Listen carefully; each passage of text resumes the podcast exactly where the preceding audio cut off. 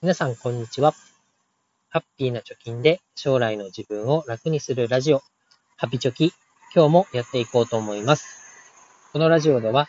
二人の子供の教育費や時代の変化に対応するお金として、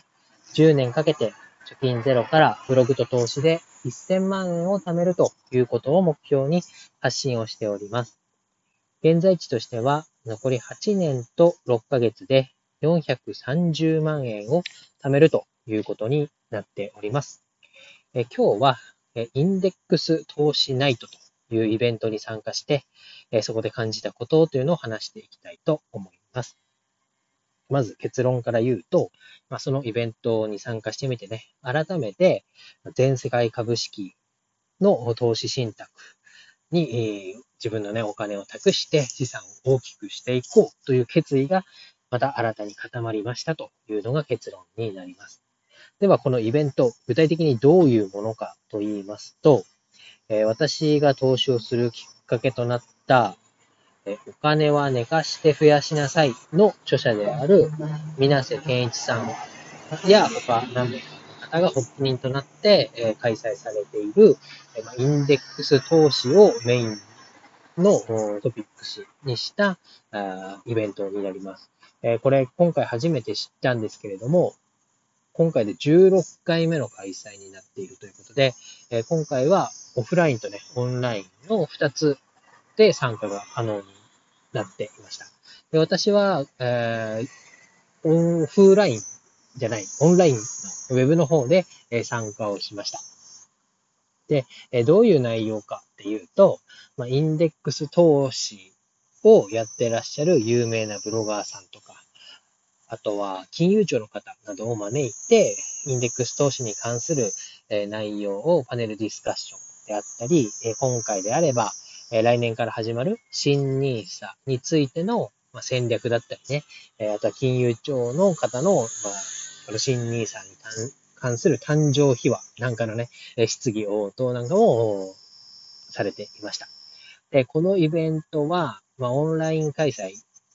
でも見れたんですけど、アーカイブが一切残らないということで、具体的な内容については、この、水瀬健一さんのブログの記事にね、様々な方の、この感想の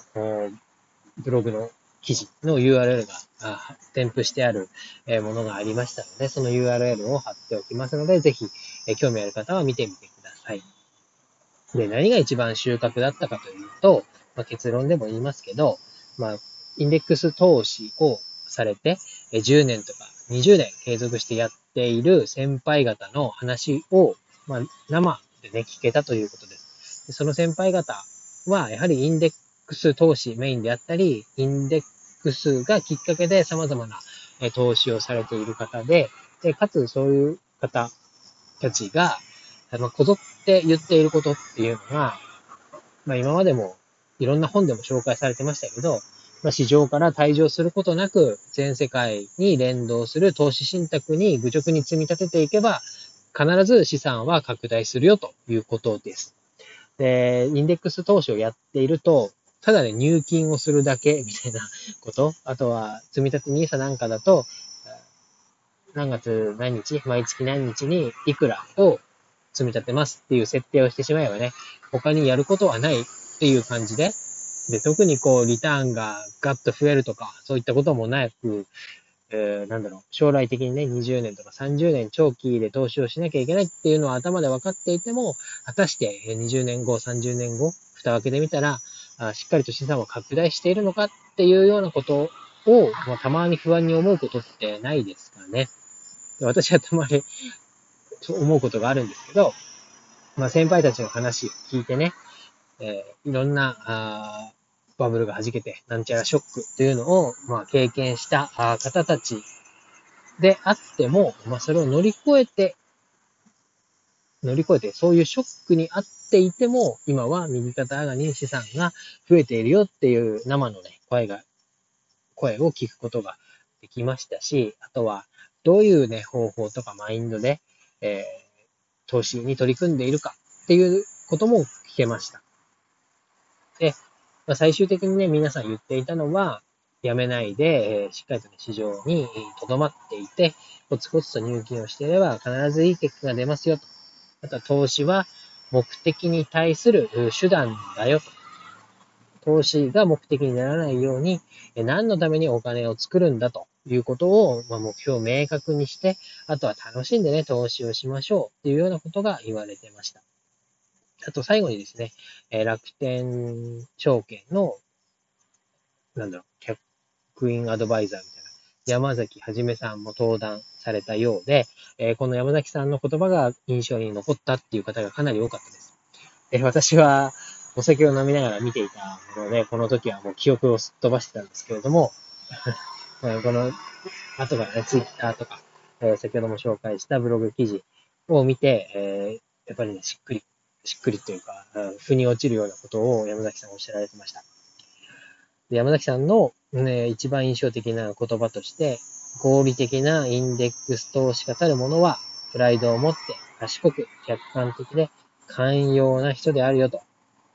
自信を持ってね、インデックス投資を進めていきましょうっていう言葉があったようです。まあ、これを聞いてね、え、やっぱりこう自分がやってきたことは間違いじゃなかったんだとか、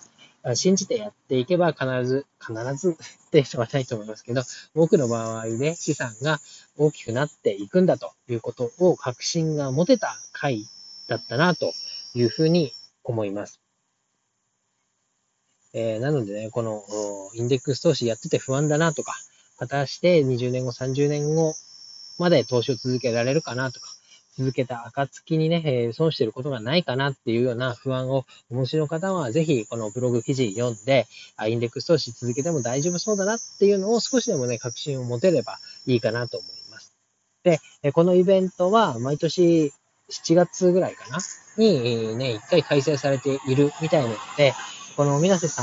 んのツイッターフォローしていれば、お知らせあると思います。今回も水瀬さんのツイッターで私もこのイベントがあるっていうことを知って参加しましたので、ぜひね、フォローしてみてみてください。えー、皆さんのブログでもですね、インデックス